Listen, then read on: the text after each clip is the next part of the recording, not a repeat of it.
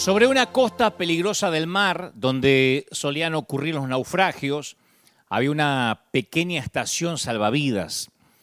Y el edificio era solamente una choza y había solo un bote, pero los pocos miembros fieles hacían una vigilancia constante del mar y salían incansablemente de día y de noche en busca de los perdidos y algunos de los que fueron salvados quisieron asociarse a la estación y dieron su tiempo y dinero para apoyar ese trabajo, un poco en agradecimiento, ¿no? Que los salvaron de, de morir ahogados. Se compraron nuevos botes, se entrenaron nuevos grupos y la pequeña estación salvavidas creció. Y algunos miembros de la estación salvavidas no estaban muy contentos en que el edificio fuera tan ordinario, tan mal equipado, porque había comenzado como una choza, como un rancho. Y sentía que debían proporcionar un lugar más cómodo como primer refugio de aquellos que habían sido salvados del mar. Entonces sustituyeron las camillas de emergencia por camas, pusieron mejores muebles en el edificio ampliado y con las mejoras la estación salvavidas se había vuelto un lugar popular de reunión para todos los miembros porque lo usaban como, como una especie de club. Entonces cada vez menos miembros estaban interesados en ir al mar en misiones salvavidas, así que contrataron equipos con botes salvavidas para hacer ese trabajo. Le llamaban a esos equipos el grupo que sale a salvar los sábados. y en ese tiempo, un gran barco naufragó cerca de la costa y los equipos contratados trajeron cada vez más personas con frío, mojadas, eh, medio ahogadas, obviamente estaban sucias y enfermas, y el nuevo y hermoso club estaba en caos. Entonces el liderazgo preparó inmediatamente un sector de duchas construido fuera del club, donde se le exigía a las víctimas de un naufragio que tenían que higienizarse antes de entrar. Y la mayoría de los miembros abandonaron las actividades salvavidas del club porque eran desagradables, sucias, eh, resultaban un obstáculo para la vida social normal del club. Y aunque en el medio del salón seguían teniendo un hermoso y un enorme bote salvavidas exhibido como en un museo, como símbolo de lo que ellos creían y por lo cual habían comenzado. Aunque eso estaba allí, no querían relacionarse con la tarea de salvar vidas. Y algunos otros miembros insistían que el socorrismo era el objetivo primordial y por eso se llamaban estación salvavidas. Pero el liderazgo les dijo que si querían salvar las vidas de toda esa gentuza que naufragaba en aquellas aguas sucias, bueno, que se construyan su propia estación salvavidas. Y eso hicieron, se empezaron a dividir. Y con el paso de los años, la nueva estación que se había dividida experimentó los mismos cambios que habían ocurrido en la primera. Evolucionó de, estación salvavidas en un club y surgió la fundación de esa fundación, otra que se dividió para hacer una estación salvavidas nueva. Y la historia siguió repitiéndose. Y si visitas esa costa del mar hoy, vas a encontrar un número de, de clubes exclusivos a lo largo de toda la orilla. y lo trágico es que a pesar de la gran cantidad de estaciones salvavidas que se abren por semana, la mayoría de la gente se ahoga en esas mismas costas. Es que en aquella bahía ya nadie mira el océano.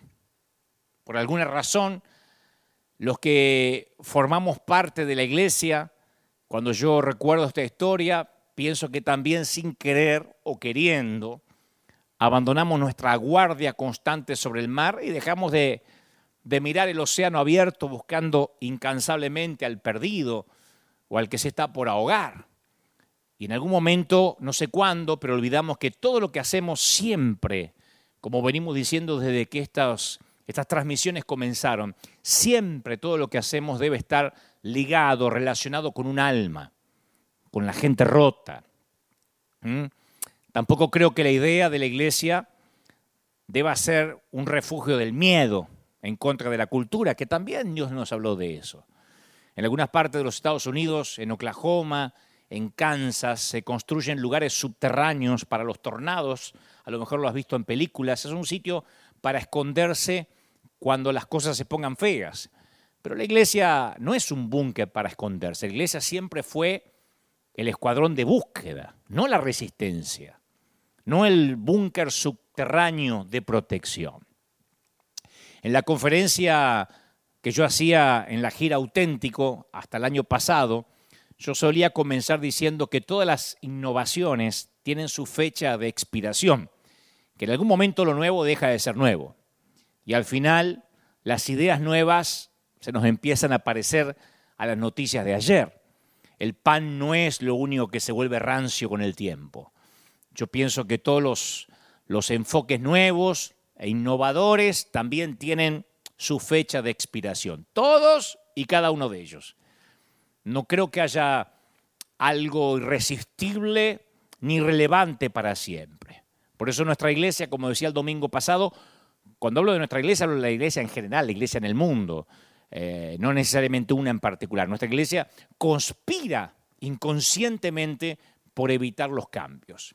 Porque siempre tratamos de defender la forma en que se hacen las cosas en la iglesia. Y eso está tan profundamente arraigado que a cada paso que uno quiere pensar en la gente que se ahoga, en la gente rota, uno encuentra resistencia. Resistencias internas, ¿no? Al cambio. Porque el edificio de nuestras iglesias eh, fue diseñado alrededor de la forma en que se hacen las cosas. Las dependencias fueron diseñadas en alrededor de cómo se hacen las cosas. El presupuesto de una iglesia está organizado alrededor de la forma en que se hacen las cosas. Los líderes y los voluntarios son entrenados para llevar a la práctica la forma en que se hacen las cosas. Y cuando el Señor nos habla cara a cara y nos quiere hacer cambiar el funcionamiento de un club para que vuelva a ser un escuadrón de búsqueda de ahogados, es difícil. Volver a darle prioridad a la gente que naufragó, naufragó y, que llega muerta de frío y envuelta en algas marinas, es costoso, es demasiado perturbador, es demasiado riesgoso. Ahora, convengamos que este no es un mensaje exclusivo para líderes, es un mensaje para todo el mundo. Si eres miembro de una iglesia o algún día piensas hacerte miembro de una iglesia y quieres ver un cambio, quieres soñar con esa iglesia que va por los perdidos, yo creo que necesitas Necesitamos que Dios comience por nosotros.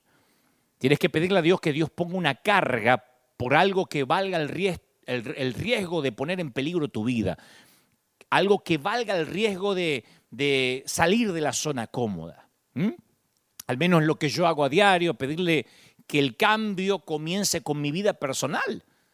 Porque mi tendencia es hacer como las hermanas de Lázaro. Lucas 10.38 eh, narra lo siguiente, dice que, que, aconteció que yendo de camino eh, entró en una aldea y una mujer llamada Marta recibe a Jesús en su casa. Y la Biblia narra que Marta tenía una hermana que se llamaba María, la cual se sentó a los pies de Jesús a oír su palabra. Dijo, yo voy a aprovechar que Jesús está en casa, esto no pasa todos los días. Pero Marta se preocupaba por los quehaceres, eh, lavando las ollas, los sartenes, poniendo la mesa, entonces le dice, Señor, ¿no te da cuidado que mi hermana me deje servir sola? Mirá la estaragana, esta vaga, yo trabajando como una loca. Era, era como mi mamá, me parece, Marta. Mirá cómo tengo los dedos. Mi mamá siempre decía, mirá cómo tengo los dedos de fregar mugre, de cocinar toda la mañana para que coman en 10 minutos y después se levanten. Así le dice Marta a María, dile pues que me ayude, que haga algo. Y Jesús la mira a Marta y le dice, afanada Marta estás, estás turbada con muchas cosas una cosa te es necesaria. Y María escogió la mejor parte, la buena parte, la cual no se la vamos a quitar porque supo elegir. Y cuando yo recuerdo esta historia, digo, aparentemente Marta estaba tratando de encontrar su identidad haciendo para el Señor en lugar de simplemente estando con el Señor como su hermana María. Marta estaba absolutamente metida en, en servir a Jesús en vez de estar con él. Y Jesús la amonestó sin rodeos, diciéndole que lo que él valoraba no era su servicio necesariamente, sino su corazón. Y yo confieso, como la mayoría creo que me está mirando, en mi caso yo tengo la tendencia de hacer lo mismo que Marta. No me voy a hacer acá el que me parezco más a María, yo me parezco más a Marta. Yo recuerden que soy un legalista en recuperación. Y siempre yo me estoy dejando engañar por la mentira que Dios se complace más conmigo cuando estoy haciendo algo por Él, en lugar de simplemente cuando estoy tratando de estar con Él. Y cuando pienso de esa manera, corro el peligro de convertir mi servicio a Dios en un ídolo. Y caemos muy fácilmente en ese modo de pensar en que la iglesia llega a ser más importante que Cristo. Cuando el ritual llega a ser más importante que la relación. Cuando servir a Dios es más importante que Dios mismo. Cuando tildar o tachar de la lista cierta actividad en la iglesia, hoy jueves oración, martes reunión de célula, eh, miércoles liderazgo, llega a ser más importante que la persona que se está ahogando. Si en una iglesia le dices a alguien que sirve, que se tiene que sentar un par de domingos, te salta la yugular. Acá nos ha pasado. Pero no porque están en disciplina o porque han hecho algo malo, le hemos dicho, te notamos cansados, sentate a recibir. Algunos lo toman bien, otros te saltan a la, yugular, y te dicen, es que yo, yo necesito servir al Señor. Y algunos hasta son capaces de irse a otra iglesia donde allá sí los dejan servir. De hecho, hay muchos que se congregan en clubes, donde hace años que no rescatan a nadie en un naufragio. Y son iglesias que a lo mejor ni presencia de Dios hay, pero ahí sirven. Entonces mi pregunta es, si no salvan vidas, ¿para qué y para quiénes están sirviendo?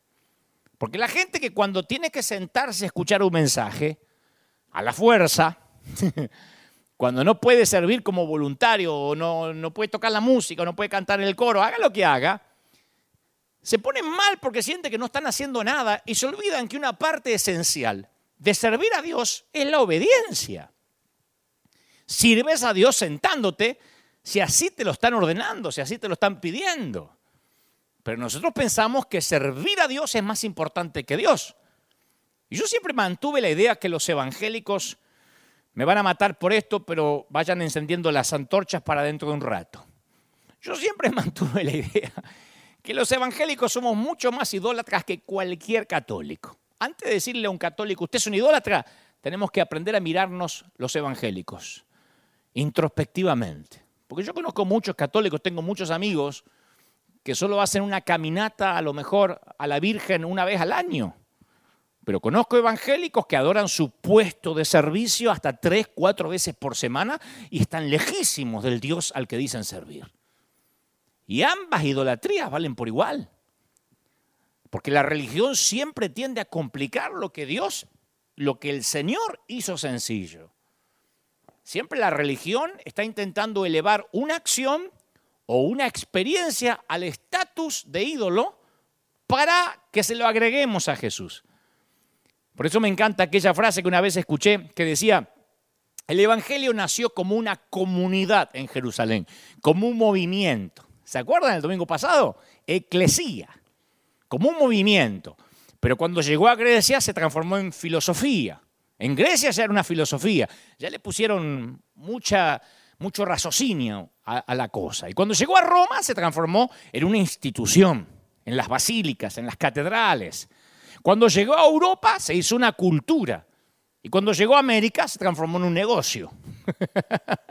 y yo adhiero a esa frase porque hay mucha verdad de manera autocrítica. Entonces, esta tarde o cuando estés viendo esto en cualquier parte del mundo según las diferentes, los diferentes usos horarios, yo no sé si podría sugerirte que eches un vistazo a lo que ocupa el trono de tu corazón. Y si me permito pedirte que eches un vistazo a lo que ocupa el trono de tu corazón es porque yo también lo hago a diario con mi propia vida. Una de las verdades fundamentales de la naturaleza humana y uno de los más grandes peligros de la idolatría es que aquello que adoramos le da forma a lo que somos. ¿Mm? El Salmo 115 nos advierte con claridad este peligro cuando describe a las naciones idólatras. Dice, los ídolos de ellos son plata y oro, obra de manos de hombres, eh, tienen boca mas no hablan, conocen, ¿no? El, el pasaje, tienen tienen ojos más no ven, orejas tienen más no oyen, narices más no huelen, manos tienen pero no palpan, pies pero no andan, no hablan con su garganta, semejantes a ellos son los que hacen y cualquiera que confía en ellos. Y su punto aplica a cualquiera de nosotros hoy. Lo que adoramos determina en qué nos estamos convirtiendo. convirtiendo. Si fijamos nuestros deseos en algo que no es el verdadero Dios, nos convertimos en eso. La adoración eh, enfocada en lo equivocado nos corrompe, nos desvaloriza. Porque acá no se trata de si somos adoradores o no, todos somos adoradores. El tema es a quién o a qué adoramos. Pero el ser humano nació para adorar, o el dinero, o el sexo, o la lujuria, o a Dios, o a Satanás, pero somos adoradores. Y si adoras el servir a Dios, calificas como idólatra. Porque tampoco son las formas o el método, sino quienes somos en Él. Hechos, Hechos 19, 13, hay un episodio que a mí me fascina, porque cuenta que los exorcistas ambulantes judíos intentaron, es un episodio que no se cuenta mucho, pero ahí está, intentaron invocar el nombre del Señor Jesús sobre los endemoniados, sobre los que tenían espíritus malos. Entonces decían los tipos, os conjuro por Jesús, ese que predica Pablo. Y dice la escritura que respondiendo el espíritu malo dijo a Jesús conocemos y sabemos también quién es Pablo. Pero ustedes quiénes son? y, el hombre en quien estaba el espíritu malo se lanzó de un salto sobre ellos, los dominó, pudo más que ellos, de tal manera que huyeron de aquella casa desnudos y cubiertos de heridas. Cuando yo veo este episodio digo, bueno, a ver, el procedimiento era correcto. El nombre involucrado era correcto. Os conjuro por Jesús el que predica Pablo. La doctrina era correcta. ¿Por qué no funcionó? Porque pensaban que el secreto era repetir una fórmula en lugar de la relación con Jesús. O sea que el servicio a Dios no puede nunca reemplazar la relación con Dios. ¿Me explico? Ahora, convengamos que Jesús, volviendo al tema esto de, lo que idolatramos, convengamos que Jesús nunca dijo que no podíamos tener preferencias religiosas. Yo aclaro esto siempre para no dar nada por sentado. Porque no hay nada malo en preferir la música tradicional o la música contemporánea en la iglesia. Hay gente que dice, a mí me gustan los signos del himnario, de Sión, de gloria, de triunfo, qué sé yo. Está bien, yo no voy a decir esos viejos, porque hay gente que le encanta. Otros les gustan las bandas de rock en la iglesia. Y no hay nada malo en querer ir a una iglesia que parece una disco, con pantallas, con juego de luces más o menos moderna, o querer asistir a un edificio que tiene campanario, y los bancos como se estilaban antes en las iglesias del siglo pasado.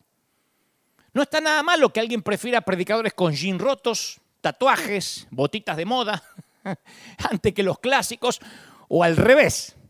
No hay nada malo con querer participar de la Santa Cena los primeros domingos del mes.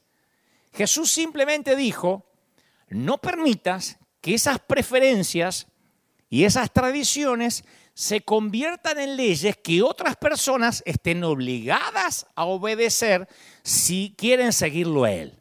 ¿Me explico? No tomes lo que es bueno o lo que te gusta y lo conviertas en fundamental, porque si no hay relación con Cristo, por más que repitas la fórmula o por más que te ates a un modelo, como hablamos el domingo pasado, no sirve. Otra manera de decir esto es, cuídate de no adorar algo bueno como algo divino, porque eso es un objeto de idolatría que se va a convertir en algo destructivo. ¿Por qué? Simplemente porque ni la tradición ni la preferencia religiosa puede darle vida eterna a un pecador. Ninguna ley ni regla jamás va a provocar una explosión de amor y de gozo en el corazón humano. Lo que la ley no podía hacer, Dios lo hizo a través de Jesús. Porque la religión tiene la tendencia de quitar el enfoque en lo que Cristo hizo y centrarlo en nuestros esfuerzos, a lo Marta, en vez de María. centrarlo en la fórmula que aprendimos. Y esa es la mayor diferencia entre la religión creada por el hombre, que lleva a la idolatría, y el Evangelio dado por Dios, que dirige a la verdadera transformación. No es Jesús más servirlo a Él. O Jesús, como dije el domingo pasado, más cuidar la doctrina. O Jesús más algo, lo que nos da un propósito. No es Jesús más algo lo que define nuestra identidad. Solo es Jesús.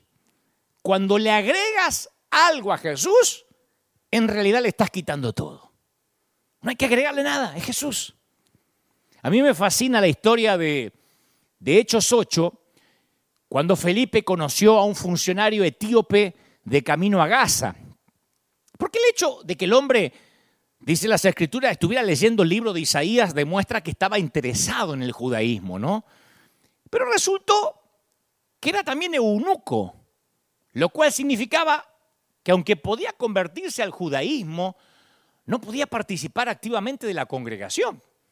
Entonces Deuteronomio 23, 1 dice, ninguno que haya sido castrado o que tenga cortado su miembro viril entrará en la asamblea del Señor. Y como seguidor judío de Jesús y buen conservador y cumplidor de las reglas, Felipe pudo haber visto al eunuco como mercancía dañada. Era un tipo que estaba roto literalmente. Y si Felipe aceptaba al forastero eunuco en su fe, estaría violando una tradición en la cual había sido criado, que él respetaba y seguía. Entonces Felipe había sido educado en la creencia de seguir las tradiciones y eso determinaba su posición ante Dios. Tenía el mismo síndrome que yo te conté que tengo yo. Si yo hago las cosas para Dios de la manera que me enseñaron, Dios me va a amar más. Esa es la tensión que se sintió a través de la iglesia primitiva y yo creo que se siente hasta el día de hoy. Pero bueno, Afortunadamente Felipe fue capaz de seguir la dirección de Dios más allá de la cajita de su religión, más allá de, su cajón eh, religioso. Dice la Biblia que Felipe abrió su boca, comenzó a hablar de la escritura, le anunció el Evangelio de Jesús y llegaron a un lugar donde había agua y el eunuco dijo, mira, hay agua, ¿qué impide? Ese famoso, esa famosa pregunta, ¿qué impide que yo sea bautizado? Y Felipe dijo, nada, si crees con todo tu corazón, puedes. Así que eh, le dijo el eunuco, mira, yo creo, yo creo que Jesucristo es el Hijo de Dios. Así que Felipe mandó a detener el carruaje, descendieron al agua, Felipe y el eunuco, y lo bautizó. Ahí, sin mediar cursos, sin mediar ningún seminario. ¿Qué impide que yo sea bautizado? Nada. Entonces Felipe aprovechó la oportunidad para presentarle a Jesús al eunuco etíope y luego bautizándolo, dándolo la bienvenida a un nuevo náufrago. En un momento Felipe dice, no somos un club. No somos un club para colgar un bote como símbolo del día, de los días que andamos rescatando gente. Tenemos que rescatar gente. Y Felipe priorizó el alma del eunuco por encima de su vaca sagrada. Yo titulé este mensaje, ahora vamos vaca sagrada, no por el Barça. Algunos decían, sí, si estaba hablando de los que alguna vez fueron las vacas sagradas del Barcelona. No, sino por la protección de las vacas, que es uno de los ejes del hinduismo, la religión dominante de la India. Para los que no saben, aunque creo que es de conocimiento público, pero los que no saben, para el hinduismo, todo lo que proviene de una vaca es sagrado. Creen, de hecho, que una vaca en su cuerpo contiene unos 300 millones de dioses y de diosas. El tema es que hay muchas vacas sagradas dando vueltas libremente en nuestras iglesias, a las que nunca se las objeta, nunca se las examina eh, de manera objetiva, y son reverenciadas por quienes están forzados a vivir con ellas. Y las vacas sagradas pueden tomar muchas formas, pero son fáciles de ubicar con una simple pregunta. ¿Por qué estamos haciendo esto? ¿Por qué lo hacemos así? Y si la respuesta es, ah, porque siempre lo hicimos así, o así es como lo hacemos acá, es muy probable que nos hayamos encontrado con una vaca sagrada. Alguien estará diciendo, bueno, pues esto es mucha crítica. No, es que si no desaprendemos, difícilmente tengamos lugar para que Dios nos dé lo nuevo. Por eso el Señor decía, oíste que fue dicho, más yo digo, desaprender algo es más duro que aprender algo nuevo. Y yo soy creado a la antigua en el sentido que me molesta cuando se añade algo al Evangelio, algo que no es necesario, y se predica como si fueran términos bíblicos. Como decía un pastor alemán que yo estuve, no está en la Biblia, pero debería estar. Él un día dijo que en el cielo solo se iba a tocar violín y acordeón, que eran los instrumentos que él tocaba. Y le preguntamos, pastor, ¿dónde está en la Biblia? no está, pero debería estar. Punto. Entonces, como el hombre es una criatura con costumbre y se aferra a las tradiciones, tiende, tendemos a idolatrar algo que a veces no está ni siquiera en las escrituras. Hay un incidente en la Biblia que a mí siempre me llamó la atención, que ustedes lo pueden buscar en casa en Números capítulo 24, versículo, capítulo 21, perdón, capítulo 21, versículo 4, capítulo 21, donde a causa de la murmuración de Israel que vagaba por el desierto, Dios envía serpientes, permite serpientes al campamento. Está lleno de, de mm, enseñanzas esta historia, pero me voy a Voy a puntualizar a lo que vamos, para no irme del tema. Y dice las escrituras que habló el pueblo contra Dios y contra Moisés. ¿Por qué nos hiciste subir de Egipto para que muramos en este desierto? Acá no hay agua, eh, nuestro alma está fastidiosa, tenemos este pan tan liviano, maná todos los días, estamos hartos de maná. Entonces, como estaba murmurando, Jehová envió entre el pueblo serpientes que mordían al pueblo y murió mucha gente de Israel. Entonces el pueblo vino a decirle a Moisés, pecamos por haber sido abribocas, por haber hablado contra Jehová, por haber hablado contra ti. Por favor, ruega a Jehová que nos quite las serpientes. Y Moisés oró, porque Moisés era un apagador de incendios. Entonces Jehová le dijo a Moisés, hazte una serpiente de bronce refulgente, ponela sobre un asta, y cualquiera que haya sido mordido, que mire para arriba y va a vivir. Y Moisés es una serpiente de bronce, la cual la puso sobre un asta como Dios le mandó, y, cuando alguna serpiente mordía a alguno, miraba la serpiente de bronce y sobrevivía. Tiene muchas explicaciones, muchas enseñanzas, pero no me quiero ir del tema que nos compete. El gran tema, que luego de este incidente, el pueblo de Israel idolatró esta serpiente de bronce durante 700 años hicieron de un símbolo que era para un momento un ídolo y pasó a tomar el lugar de Dios. Hasta que apareció un rey llamado Ezequías que sintió de parte de Dios de hacer pedazos la serpiente de Moisés. Porque entendió que no había nada por encima de Dios y no había nada por encima de Jehová y que la gente ponía las bendiciones por encima del que bendecía. Entonces en Segunda de Reyes 18.4 dice que este rey quitó los lugares altos, quebró las imágenes, cortó los símbolos de una talacera e hizo pedazo la serpiente de bronce que había hecho Moisés, porque hasta le quemaban incienso los tipos. Los hijos de Israel venían y le ponían, le prendían velas y llamó, la llamó Neustán. Y de alguna manera todos tenemos nuestro Neustán. Imagínate si hoy descubrieran restos de la verdadera cruz. Imagínate si arqueólogos descubrieran resto de la cruz del Calvario. Adoran el santo sudario, que todos coinciden de que realmente eh, fue algo que descubrieron mucho más acá de Jesús, que data la tela de que no eran de los tiempos de Jesús. Hasta muchos aseguran de que es apócrifo y aún así hay gente que se muere por ver el santo sudario. Imagínate si encontrar algún clavo del madero o la corona de espinas o el santo grial, que se han hecho hasta películas del santo grial, la copa donde bebió Jesús. Imagínate si encontraran el mismísimo arca del pacto, la gente la adoraría. Yo fui a Israel y veía gente arrodillada llorando sobre un mármol que afirman que acostaron el cadáver de Jesús. No hay registro ni histórico ni sagrado de eso. Y la gente lloraba arriba del mármol y lo tocaba porque decían que ahí había estado Jesús. De hecho, como conté, en Israel se han construido grandes templos alrededor o por encima del Monte de los Olivos, del huerto de Getsemaní, de la casa de Pedro, las ruinas de Capernaum. Porque la naturaleza del hombre es idólatra por esencia. Necesitamos ver, tocar, eh, palpar, oler. Bienaventurados los que no vieron ni creyeron, le dijo Jesús a Tomás. Y en nuestras iglesias tenemos un montón de esas vacas que adoramos, que no nos animamos a objetar o a debatir o a preguntar, a ver, ¿para qué sirve esto? ¿Está en las escrituras?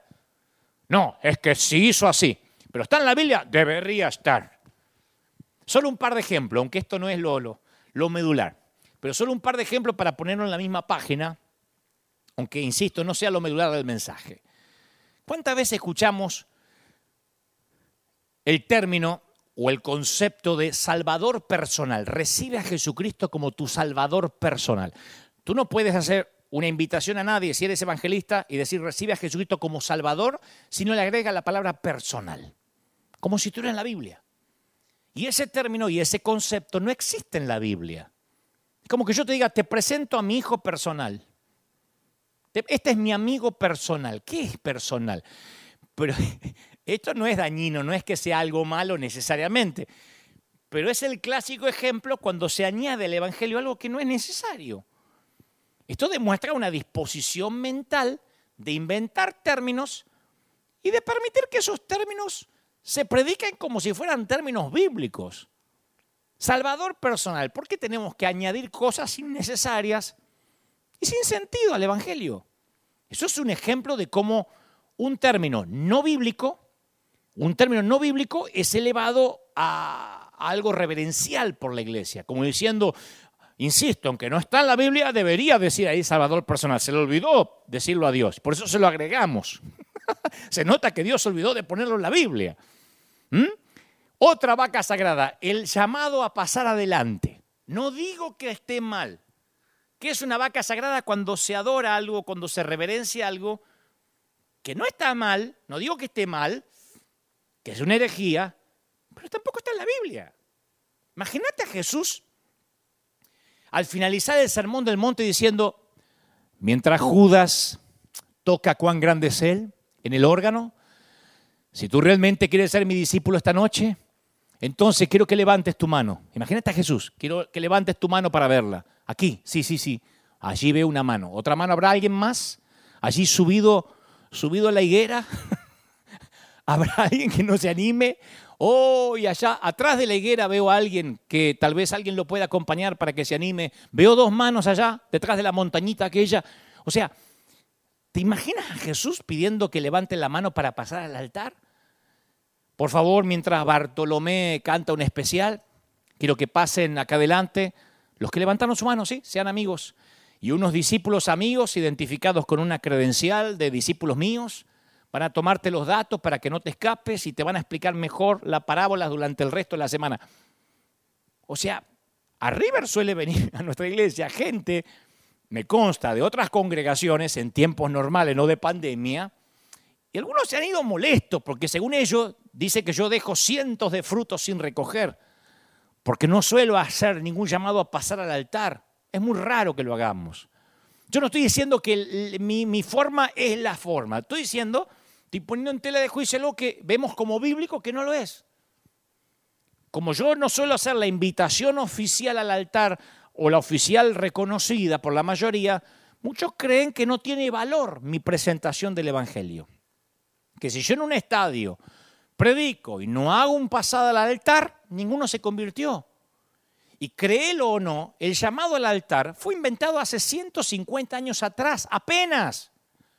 Fue usado primero por el evangelista americano Charles Finney como un medio de separar a aquellos que querían conversar un poco más acerca de la salvación. Pero gradualmente, lentamente, se volvió una parte fija de cada reunión y como toda tradición comenzó a perder su espíritu original. Y la gente comenzó a adorar a Neustán. La parte del pasar adelante se volvió más importante que el quebrantamiento y la confesión verdadera. Entonces, de hecho, inclusive yo estoy, prediqué en muchas iglesias en todo el mundo, mientras que los nuevos pasan adelante, muchos miembros se, acercan al estacionamiento, van guardando las cosas en la cartera para que no los agarre el trancón del tránsito, como, como si pasar al altar fueran los créditos de la película, cuando termina, viste, que se quedan a verlo los fanáticos. Muy raro. Hay fiesta en los cielos mientras los pecadores se convierten, menos en la congregación que están todos apurados para irse. Ah, pero pasaban al altar. Cualquiera que pasa adelante y le toman los datos, ya es proclamado como un nuevo creyente en Cristo. No importa si pasó apenas convencido porque lo empujaron, porque lo llevaron amenazado, porque dijeron pasar al altar y te llevo a comer. Se lo, se lo contabiliza como alma nueva porque pasó al frente. Y capaz que aquel que el Espíritu Santo redargulló en el asiento, pero no pasó al altar, creemos que se fue sin Cristo. No, se fue sin dejar los datos, qué diferente. Pero no podemos decir se fue sin Cristo, no, dejó los datos, pero ¿cómo voy a decir yo se fue sin Cristo? Y ahora que estamos transmitiendo así, ¿cómo tomo los datos de la gente? En mi caso. ¿Cómo sé a quién llega? Algunos me escriben, mi esposo que es inconverso te escucha, mi hijo que no quería saber nada de Dios está llorando. ¿Yo puedo subestimar esa obra del Espíritu Santo y porque yo no le tomé los datos y no pasaron a este altar, decir no están convertidos? Pero es una vaca sagrada. No hiciste el llamado al altar. Puedo hacerlo, no está mal, pero puedo no hacerlo. Y el Espíritu Santo va a tocar los corazones sin mi ayuda sin mi altar. Otro ejemplo de vacas sagradas en la misma línea es la oración de entrega. Imagínate también una escena donde Jesús, esto es mirar a Jesús con los ojos nuevos, ¿eh? Donde Jesús guía a los algunos nuevos discípulos a una oración de entrega. ¡Wow! ¿Cuántos han venido adelante para ser salvos en esta noche? Ahora es muy sencillo, repite esta pequeña oración después de mí y ya eres un cristiano. ¿Listos? Dice Jesús. Repite conmigo. Querido Jesús, querido Jesús, entra a mi corazón, entra a mi corazón. Imagínate. Cuando uno intenta imaginarse a Jesús usando nuestros métodos, nos parece ridículo. Y esta es una buena prueba para cualquier método. ¿Podría imaginarme a Jesús haciendo esto? ¿Podría imaginarme a Jesús predicando esto? Puesto que la Biblia dice, andad en la manera que él anduvo, primera de Juan 2.6, tenemos siempre que comparar nuestras acciones y mensajes con los del maestro. Insisto, ¿está mal hacer repetir la oración? No, no está mal. Pero tampoco es que si no repiten la oración se van al infierno. Porque el mismo acto de guiar a alguien en oración hasta es ridículo. No vas a encontrar nada parecido en la Biblia, ni en los escritos, ni en las biografías de la historia de la iglesia.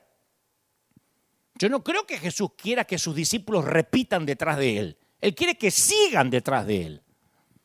Con este criterio, si Cristo no viene en los próximos 100 años, se va a creer que un predicador, si no hace repetir a la gente, no está predicando. Viste que se usa mucho ahora, dígale al que está a su lado, dile a tres hermanos, vamos a leer en Génesis, diga conmigo Génesis, diga conmigo Abraham, repite conmigo Abraham. En 100 años vamos a decir, el que no repite no es de Dios, porque vamos asimilando cosas como sagradas que no lo son, son modismos, formas, maneras. Y nosotros pensamos que Jesús está interesado en que repitan. Él quiere, él prefiere ver a un solo convertido verdadero en vez de un océano lleno de decisiones. Entonces cuando uno estudia la vida de Jesús, se asombra que él tampoco tenía un programa de seguimiento. No tenía un equipo de discípulos para que llamaran en la semana para rematar la venta. Al contrario, él acostumbraba a llamar a la gente a seguirle a él. ¿Sabe lo que más veían de Jesús? Esto, síganme. Su nuca. De hecho, les subía los requisitos de admisión para que no lo siguieran tan fácil. Pero nunca tuvo que ir de puerta en puerta buscando al tipo que sanó la semana pasada para compartir una nueva parábola con él. Che, Santiago, Santiago, ¿le tomaste la dirección al joven rico? No, se me pasó. Andrés, Visítalo en la semana y le explicás mejor lo que quise decir. ¿Viste que se fue triste? A ver si lo perdemos al rico. Yo veo a Jesús y él tenía la actitud, si quieren vida eterna, tendrán que renunciar a todo y seguirme a mí. Esa es una de las cosas que aprendimos en River, no seguir a nadie. Sí tenemos discipulados, seminarios de crecimiento, tenemos un equipo de 12 pastores, pero nunca le mandamos el FBI o la migra espiritual a nadie. Y esto lo hacemos porque no subestimamos lo que el Espíritu Santo hace. Yo no quiero hacer el trabajo que le corresponde al Espíritu Santo, ni tengo la capacidad para hacerlo. A menos que estén solo convencidos los que pasaron al frente. Pero si 30 segundos de cielos abiertos hicieron de Saulo un Pablo, no veo por qué eso debería cambiar. A menos que no haya habido ningún cielo abierto. Que haya sido un show, un servicio carnal. Porque si la gente sale hablando del Elías de Dios, si la gente viene y dice, wow, ¿viste el Elías de Dios? Wow, ¿viste cuando el Elías se paró? ¿Viste cuando apareció el Elías de Dios? Entonces sí necesitamos un seguimiento. Es difícil seguir a Elías. Es más, necesitamos casi amenazarlo con que le vas a quitar la cobertura si no regresan y dejan sus datos. Pero si en lugar de tener un encuentro con el Elías de Dios, tuvieron un encuentro con el Dios de Elías, no van a querer irse más. Nadie va a necesitar convencerlos otra vez para que regresen. Y esto que les voy a contar lo pueden corroborar los que son de esta congregación. Tal vez porque yo tengo corazón de evangelista, pero una vez al mes, siempre, una vez al mes, me aseguro que una vez al mes, una vez cada cuatro domingos, yo invito a la gente que se siente incómoda a congregarse en otras iglesias. Esto lo saben los que son de casa, no, me, no podría estar mintiendo. Especialmente cuando escucho que algunos se quejan porque no les guardan asientos o que tienen que hacer mucha fila. Yo acá en público, en el medio del servicio, les digo hasta las direcciones donde pueden tener otras opciones para congregarse. Y les recomiendo con nombre y apellido. ¿eh? Les digo, mira, aquí cerquita tenemos a Saddleback, la iglesia del querido y respetado Rick Warren. Tenemos en Los Ángeles al querido Otto Azurdia, cuyo hermano se congrega con nosotros y allí tiene una gran iglesia, la iglesia llamada Final. Eh, a Dani de León, pueden congregarse con Dani de León, un hombre a quien respeto muchísimo. A John MacArthur, si te gusta alguien más gringo. Yo, yo menciono los, los pastores que tenemos aquí en el área, que son colegas, hombres de Dios. Y les digo, si ya eres cristiano, y para ti es un problema el estacionamiento acá, prueba con campus más cómodos, con otros hombres de Dios. Y les doy libertad. No le digo si te vas cuidado porque tus hijos y tus nietos le vas a salir, se le van a caer los dientes. Entonces, de otro modo, hasta de manera sutil, si yo no hago esto, la estación salvavidas se convierte en un club donde los socios se sienten con derechos. Entonces, yo siempre le digo, aunque los amo, pero yo sé que no se van a perder. El que se va de acá y se congrega con gorro no se perdió, cambió de pastor. De esa manera yo me aseguro de que eh, lo que fue o lo que debe ser una estación salvavidas no se convierta en un club. Porque solemos hacer eso. Una vez leí a un autor que diferenciaba las mascotas y dice que no es lo mismo tener perros que gatos. Y yo doy fe de esto porque yo tuve de los dos cuando era chico. Si un perro pudiera hablar, diría, wow, mi amo me cuida, mi amo me da un techo, me alimenta. a este tipo le voy a mover la cola cada vez que venga porque este amo tiene que ser un dios. Así nos mira el perro. El gato piensa, mi amo me cuida, mi amo me da un techo, me alimenta. mi amo debe creer que yo soy un dios. porque obviamente los felinos se comportan diferente a los caninos, ¿no? Dios hizo al gato para que tengamos nada más el placer de acariciar al león. Y el cristiano con mente de gato siempre que cree Dios, siempre cree que Dios y la iglesia le deben algo. ¡Oh! Acá me predican, acá me atienden, debe ser que yo soy importante. El que tiene mente canina dice, no, yo vengo a servir a Dios, por eso se llama servicio al Señor. ¿Mm? Pero para no irnos de tema, esto de las vacas sagradas, quedamos por sentado. Yo he escuchado muchas veces no solo el llamado al altar, el repetir. Yo mismo he cometido errores como evangelista, como seguramente los, los he cometido como pastor, de mencionar a Jesús como que Jesús te está necesitando necesariamente. Como poner a Jesús, a un pobre Jesús que ruega entrar. Que es ahí cuando malinterpretamos la, el, Apocalipsis, la, parte donde dice Apocalipsis 3:20, yo estoy a la puerta y llamo. Y muchos evangelistas hemos usado este verso para pintar un cuadro patético de Jesús, parado delante de una puerta esperando, tocando, esperando hasta que el pecador se digne con mente de gato así, mm, pasa, pasa Jesús, pasa, pasa. Ya le di una oportunidad al gordito aquel, al Buda, ahora a ver si, pasa, pasa, pasa flaco, a ver si te doy una oportunidad.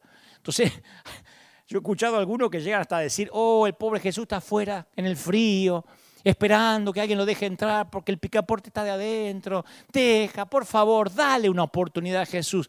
Dale una oportunidad a Jesús, escucha.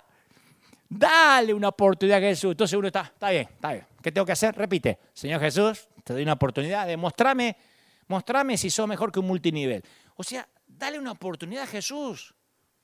Porque decimos, no, el Señor está afuera. Primeramente, las palabras del Señor, yo estoy a la puerta y llamo, en Apocalipsis, no son para los perdidos, son para la iglesia de la Odisea. Jesús está fuera de su propia iglesia, llamando para que lo dejen entrar.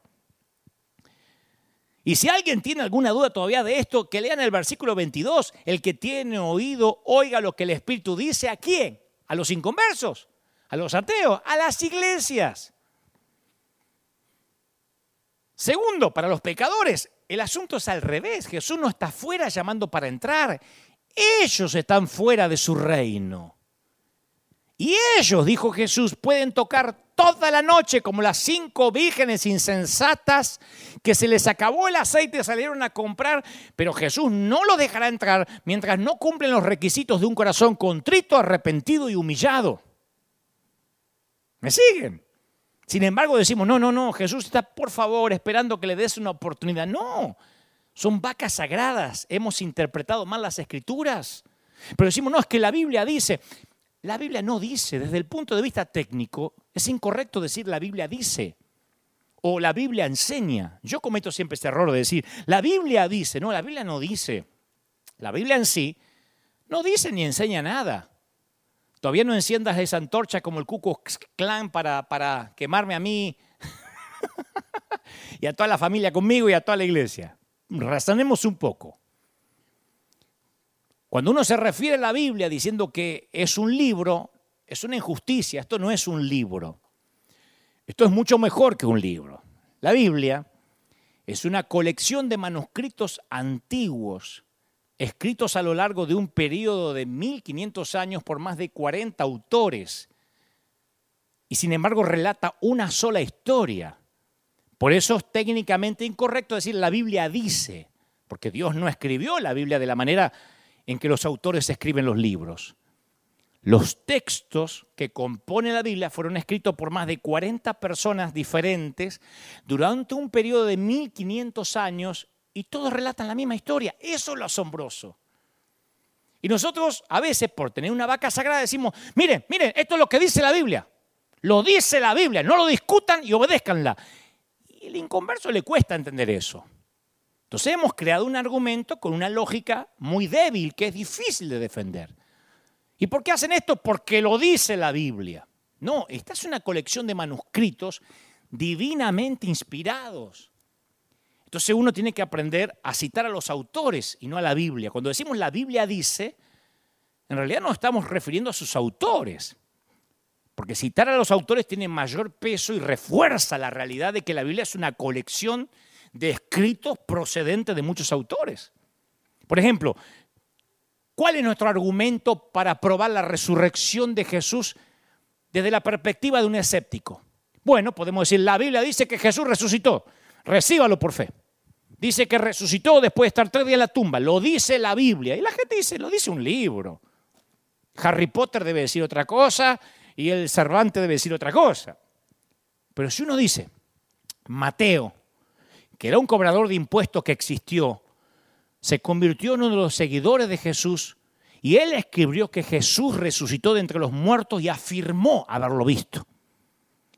No solo eso, sino que también acá Lucas un médico que entrevistó a diversos testigos presenciales, llegó a la conclusión de que Jesús resucitó de entre los muertos. Estaba tan convencido que abandonó su profesión de medicina y se convirtió en, fundador de iglesias. Marcos creía que Jesús había resucitado de entre los muertos basándose entre lo que le contó Pedro, testigo ocular.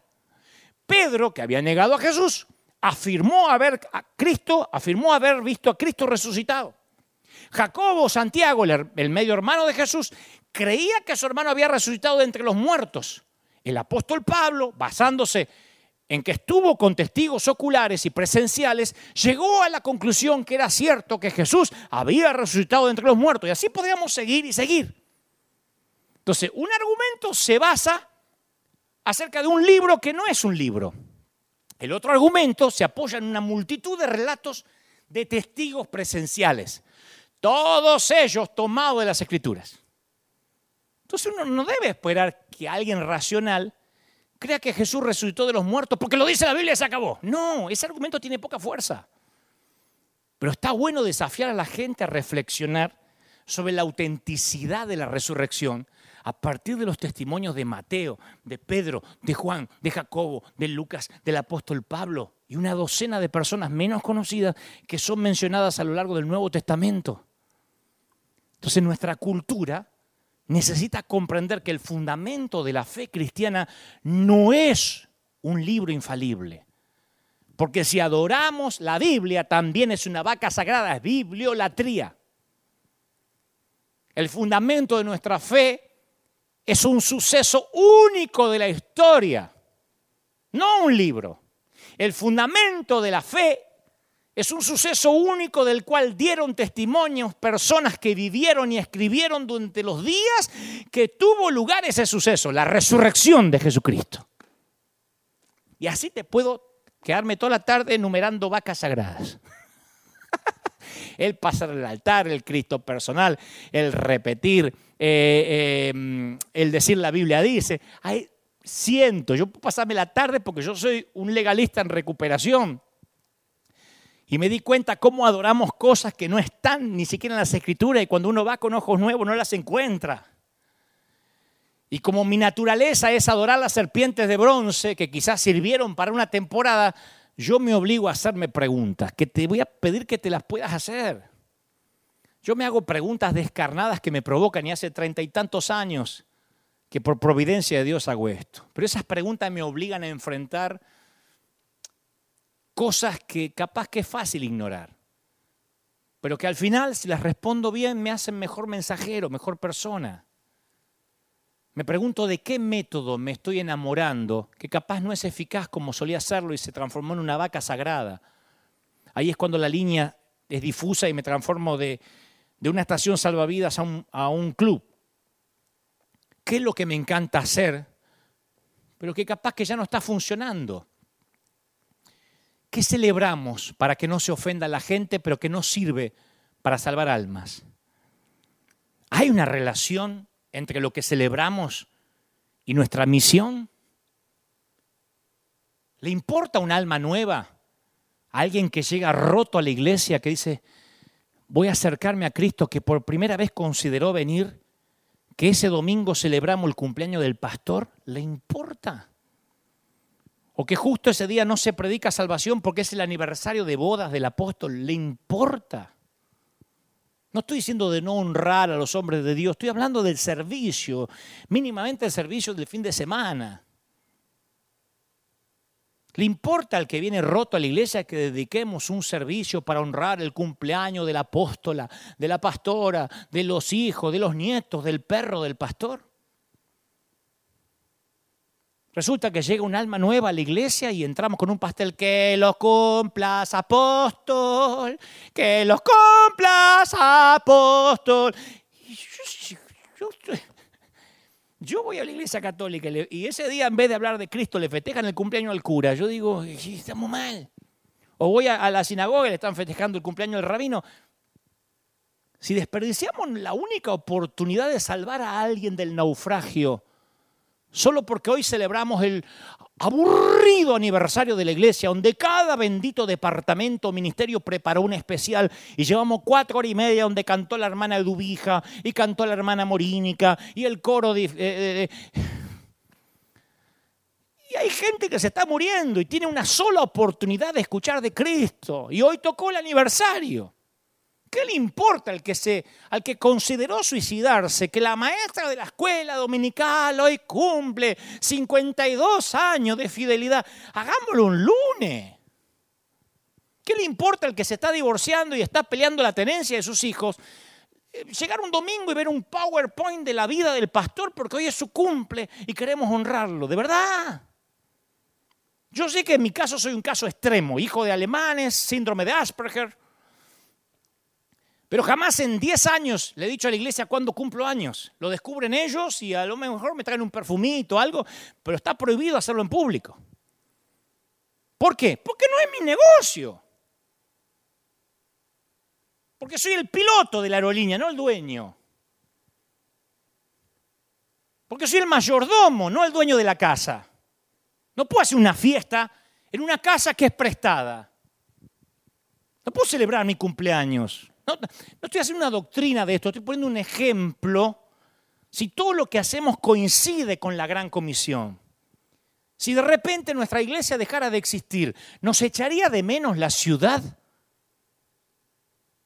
¿O el que la echa de menos, o la que echamos de menos somos los pastores porque ya no nos estacionan el auto, no corren a, a agarrarnos el saco, no nos esperan con café? Esas son las preguntas que yo me hago a mí mismo para no mentirme a mí mismo, para obligarme a liderar a manos abiertas. Entonces, ¿quiere formar parte de una iglesia a la que le encante asistir la gente rota? En tiempos normales, cuando esto está lleno, yo suelo decir, si esta es la primera vez que estás aquí, este podría ser tu hogar, tu lugar seguro. Y si te sientes fuera de lugar porque piensas que nosotros somos todos unas buenas personas, créeme que estás rodeado de gente que ha pecado más que tú, solo que aprendió a fingir un poco. Nunca dejes que estas caras bonitas te engañen. porque a ellos nos dirigimos. Hablando en términos de mercadotecnia, ellos son nuestros clientes, la gente rota, nuestro mercado, nuestro target. Por eso insisto, ¿estás realmente satisfecho con la idea de pasarte el resto de tu vida haciendo las cosas de la iglesia de la manera en que siempre las has hecho? ¿Con la forma en que la tradición espera que lo hagas? Cuando la pandemia termine, vas a pasar otra temporada más de tu ministerio haciendo cosas que hacen sentir incómodos eh, a los no creyentes, a la gente rota, para que se sientan cómodos los miembros del club. Mi querido, necesitamos orar por algo algo que, nunca antes hemos orado. Necesitamos obligarnos a orar por algo que no hemos orado. ¿Qué pide tu iglesia en sus oraciones? ¿Qué piden los ancianos? ¿Qué piden los diáconos? ¿La bendición de Dios? ¿La presencia de Dios? ¿Un derramamiento del Espíritu Santo? Porque en cuanto a presencia de Dios y derramamiento del Espíritu Santo, ambas cosas quedaron cubiertas en el día de Pentecostés. Y en cuanto a la presencia de Dios, Él les prometió que estaría con aquellos que estuvieran haciendo discípulos, no solo los que se reunían para adorar. ¿Y recuerdan lo que pedía la iglesia del siglo I en sus oraciones? Habló de la iglesia que operó bajo la amenaza de extinción durante las primeras dos décadas. Ellos podrían haber decidido orar por protección, por seguridad, la primera reunión de oración de la iglesia de la cual sabemos algo se produjo después de que Pedro y Juan fueron liberados de la cárcel con la orden que dejaran de hablar de ese nombre o se iban a tener las consecuencias. Y ellos se reunieron con los líderes de la iglesia, le informaron lo sucedido y tuvieron una reunión de oración. ¿Y sabes lo que oraron? Según Lucas, ¿sabes lo que oraron? Le pidieron dos cosas a Dios.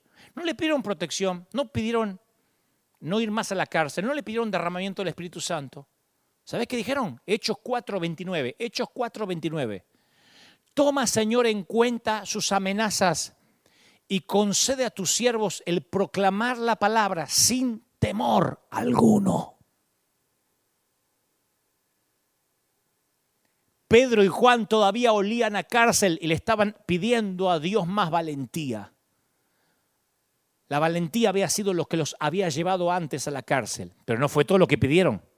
Por eso extiende tu mano para sanar y hacer señales y prodigios mediante el nombre de tu santo siervo Jesús, dice el versículo 30. En otras palabras, haz cosas que atraigan hacia nosotros la atención de la gente que no haya creído para que nosotros los guiemos hacia ti. Oraron para pedir sanidad, pero no la de ellos. Le pidieron a Dios que hiciera algo poderoso por medio de ellos, no a favor de ellos. Estaban enfocados en los ahogados, en los que estaban afuera de las paredes, en lugar de los que estaban reunidos. Esa fue una de las lecciones que habían aprendido desde el primer día. ¿Te acordás el día de la inauguración de la iglesia del siglo I? Lucas dice que el día de la inauguración todos los seguidores de Jesús estaban reunidos cuando de repente el Espíritu de Dios vino sobre ellos. ¿Sabes qué pasó a continuación? ¿Hicieron un estudio bíblico? No. ¿Un culto de adoración? No. ¿Una reunión de oración? No. Todas esas cosas las estaban haciendo antes que llegara el Espíritu Santo. Una vez que llegó el Espíritu Santo, ¿qué hizo la iglesia? Salió a buscar náufragos, salió del edificio. Todavía con los sucesos de ese día de inauguración frescos en la mente, una o dos noches en la cárcel no los iban a detener. Así que oraron para pedir valentía.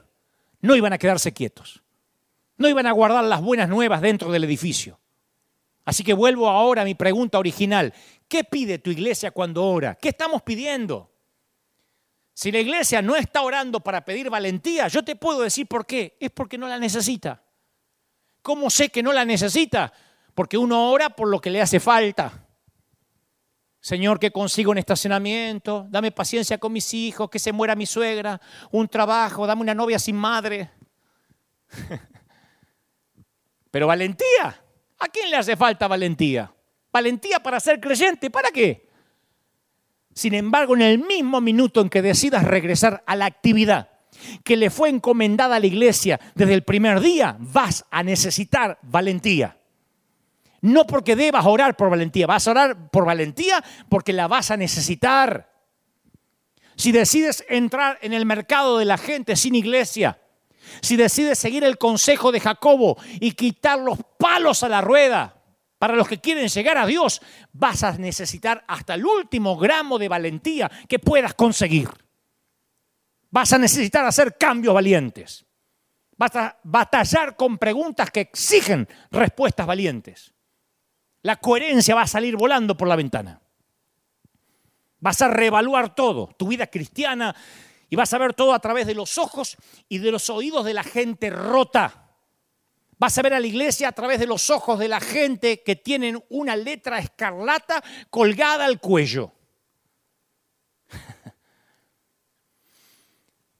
Supongamos, voy a terminar con esto, supongamos que tengas tres tarjetas de crédito en tu billetera y perdés una. ¿No dejas las otras dos para ir a buscar la tarjeta perdida hasta que la encontrás? Hace poco a mí se me perdió una tarjeta de crédito, después descubrí que la había dejado en el mercado. Y ni una sola vez saqué las que no había perdido para mirarlas. No tuve urgencia de ninguna clase con respecto a mi tarjeta de crédito que no se me había perdido. No llamé ni a una sola persona para decirle que todavía tenía mi tarjeta de American Express. Pero llamé a todos lados para ver si alguien vio mi Mastercard en alguna parte. Cuando uno pierde algo importante, se obsesiona con lo perdido. Nos preocupamos por lo que perdemos o no. Pensamos solo en eso. ¿Se te perdió alguna vez el teléfono celular? ¿Te consolaban todos los demás aparatos electrónicos que tenías regado por toda la casa? Perdí el celular, pero bueno, me quedó el control de la tele. No, habías perdido algo importante. ¿Cuál es la obsesión de la iglesia? ¿Qué es lo que nos preocupa? Porque las iglesias para gente de iglesia se obsesionan de cosas frívolas. Por eso les tenemos fobia a las reuniones de comisión, a las de ancianos, a las de los comités, a, los desayunos de pastores, porque raras veces, cuando nos reunimos los pastores, raras veces hablamos de algo importante. Estamos administrando a una gente que no está perdida. ¿Sabes lo que yo hice cuando por fin encontré mi tarjeta de crédito perdida?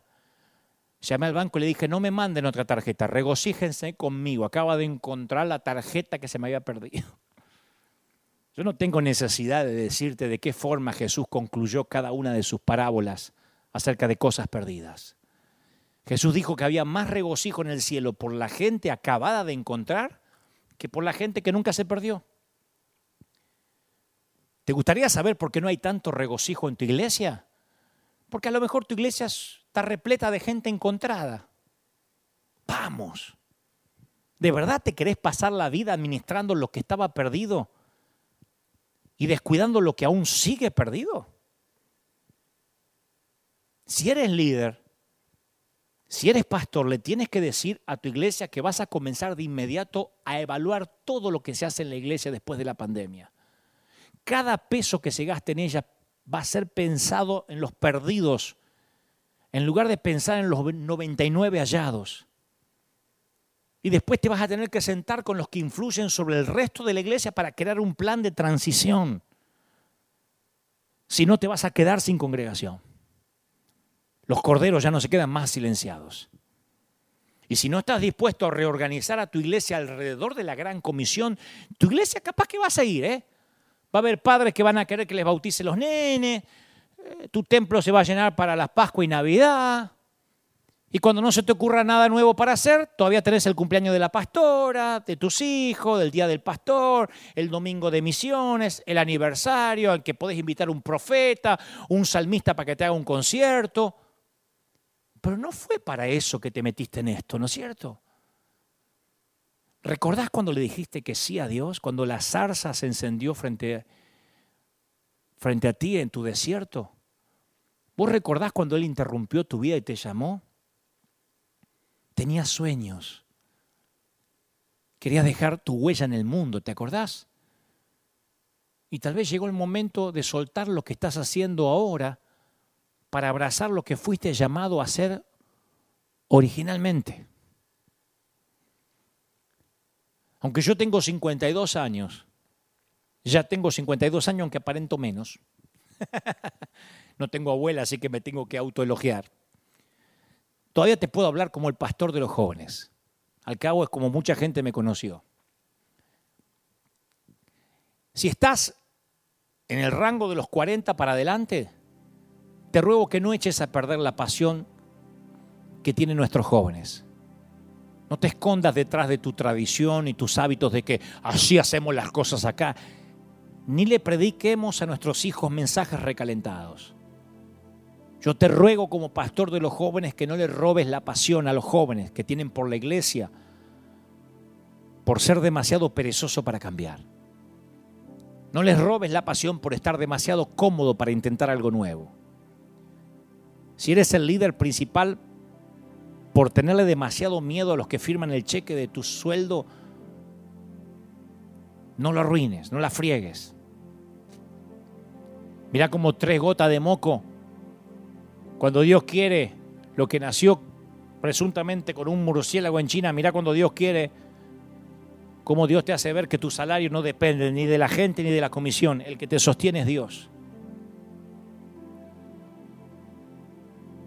Hace un tiempo atrás llegó acá a River un muchacho repleto de tatuajes, con el, caballo, el cabello, el caballo, el cabello de, de varios colores y muchos aretes en todas partes, al que llamaré Luis.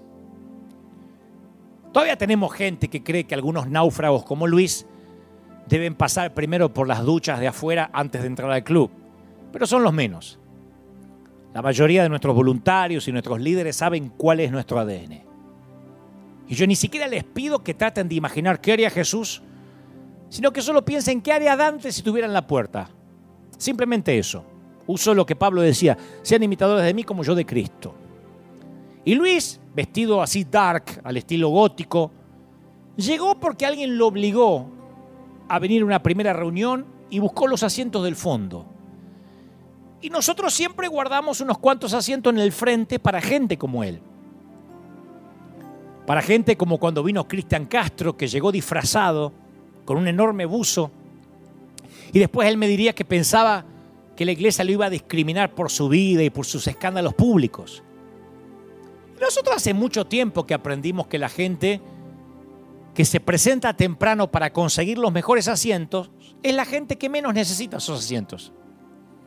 Así que les guardamos asiento a los que llegan tarde y tratan de ocultarse detrás de todo.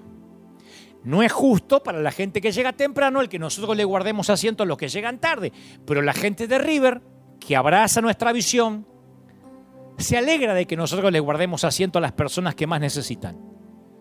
Generalmente el equipo de pastores con sus esposas son los que guardan esos asientos con sus propios traseros y se levantan de inmediato cuando un voluntario le dice que tenemos a alguien que entró en modo de emergencias.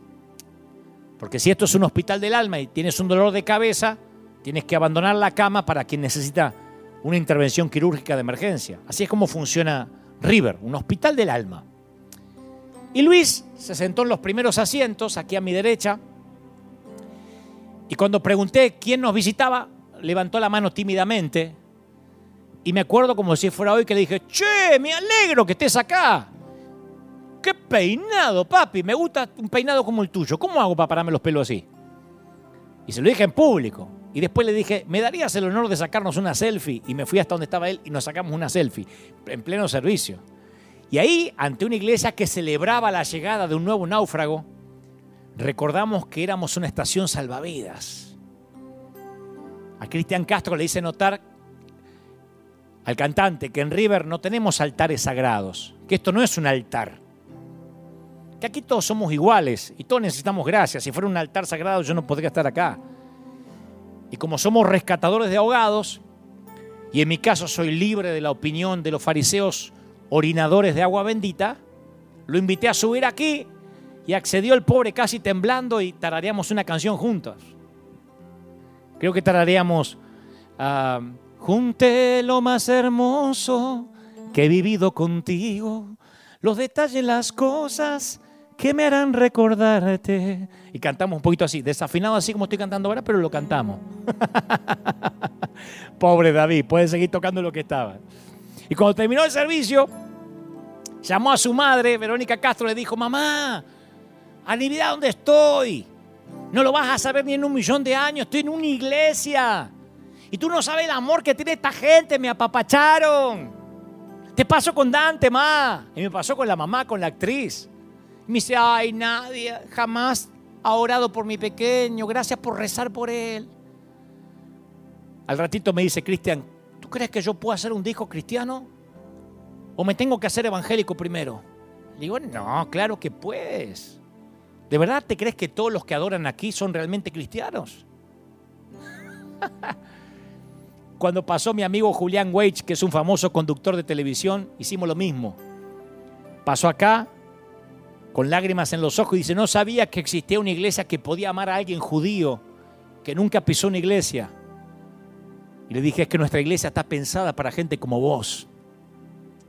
Y Luis, el excéntrico amigo a quien le pedí la selfie, recibió a Cristo ese mismo día y nunca más volvió a faltar un domingo. Me dijo, Dante, tengo que cambiar de imagen, me tengo que quitar los aros y dejar de teñirme el pelo. Le dije, no, acá está todo el mundo tuneado. ¿De verdad te crees que todas las hermanas rubias de aquí nacieron rubias? Yo sé que produce urticaria todo lo que cuento, pero así es River, una iglesia para gente rota. Algunos cambian inmediatamente, otros tardan más.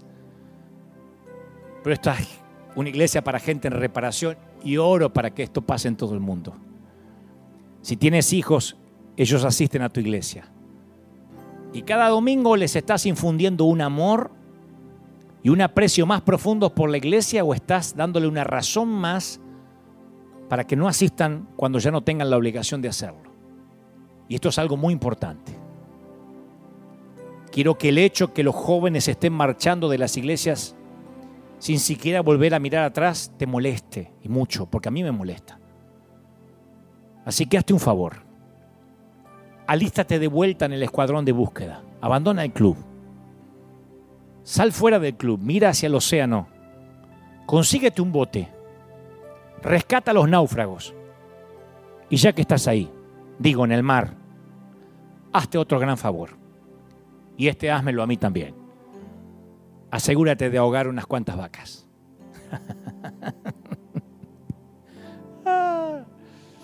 Quiero orar por ti. Quiero orar para que corras a este Cristo que ama a la gente rota. Te ama el Señor. Si no, no te hablaría así. Te ama el Señor, de verdad. Te ama. A todo lo que el Señor me da, yo siempre lo paso por el tamiz, por el filtro del amor. Mi idea no es desacreditar, eh, subestimar, burlarme de nadie. Es una autocrítica en todo caso. En todo caso me estoy burlando de mí mismo, de las estupideces que he hecho, de los palos a la rueda que le he puesto a la gente cuando quería acercarse al Señor y ya no quiero cometer esos errores porque soy un hombre grande.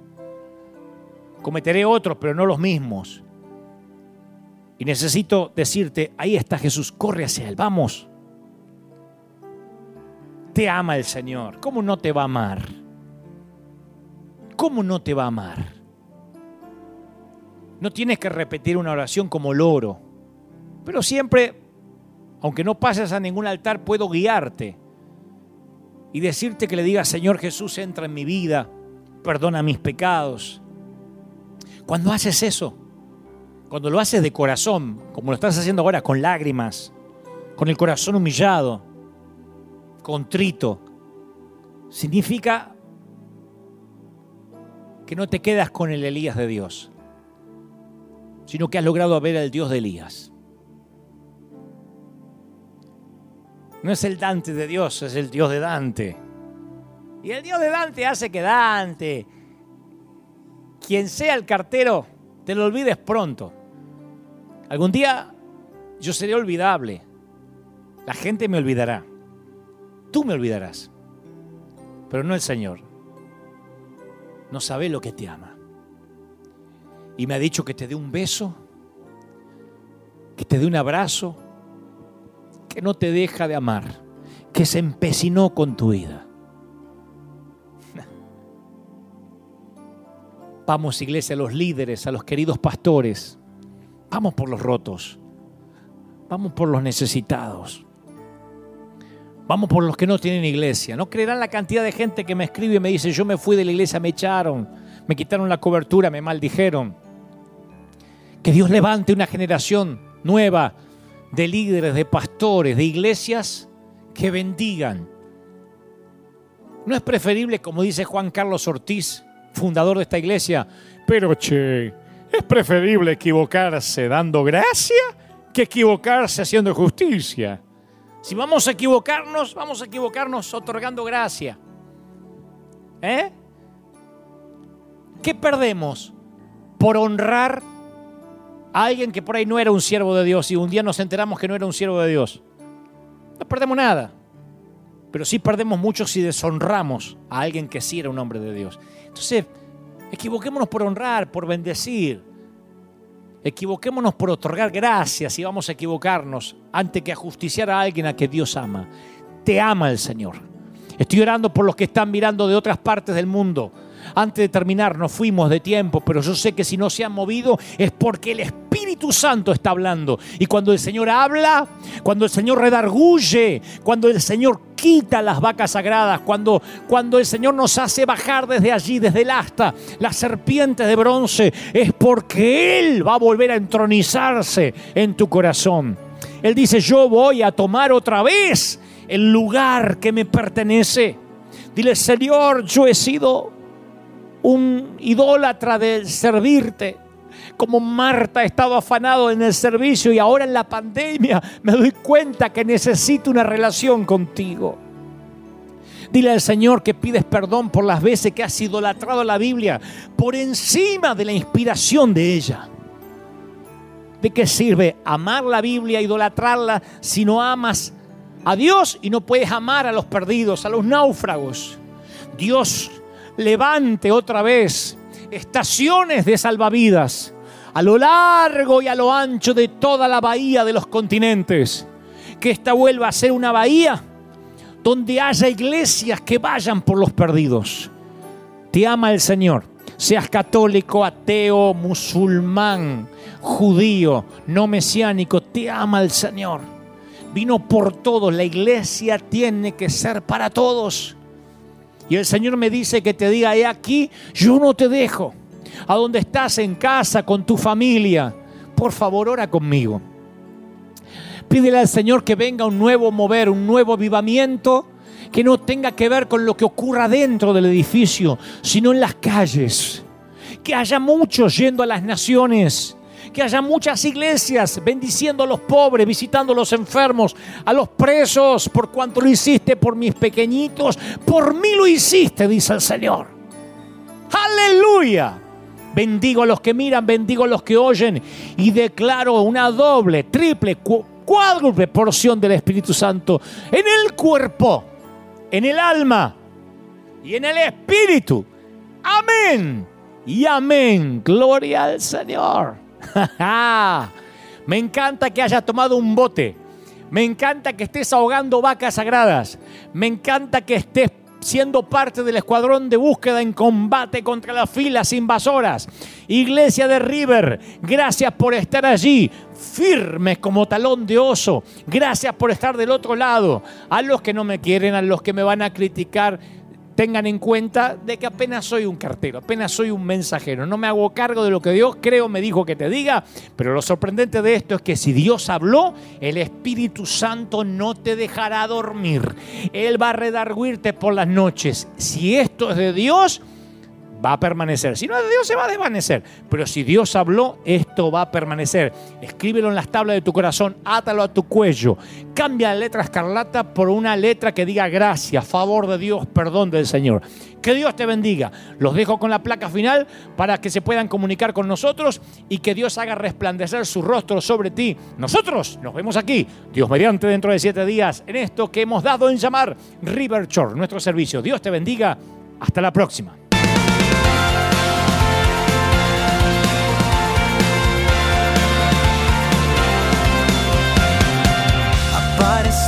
Apareciste una noche de soledad, abandonado y perdido te reconocí. Tu voz diciéndome no temas, yo estoy aquí.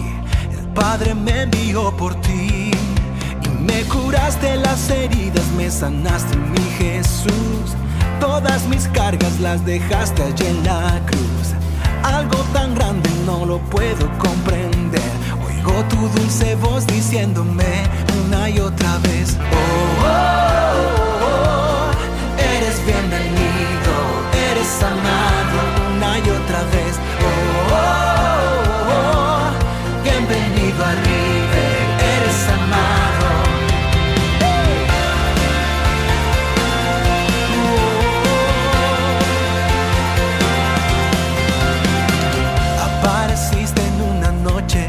soledad, abandonado y perdido te reconocí. Tu voz diciéndome no temas, yo estoy aquí.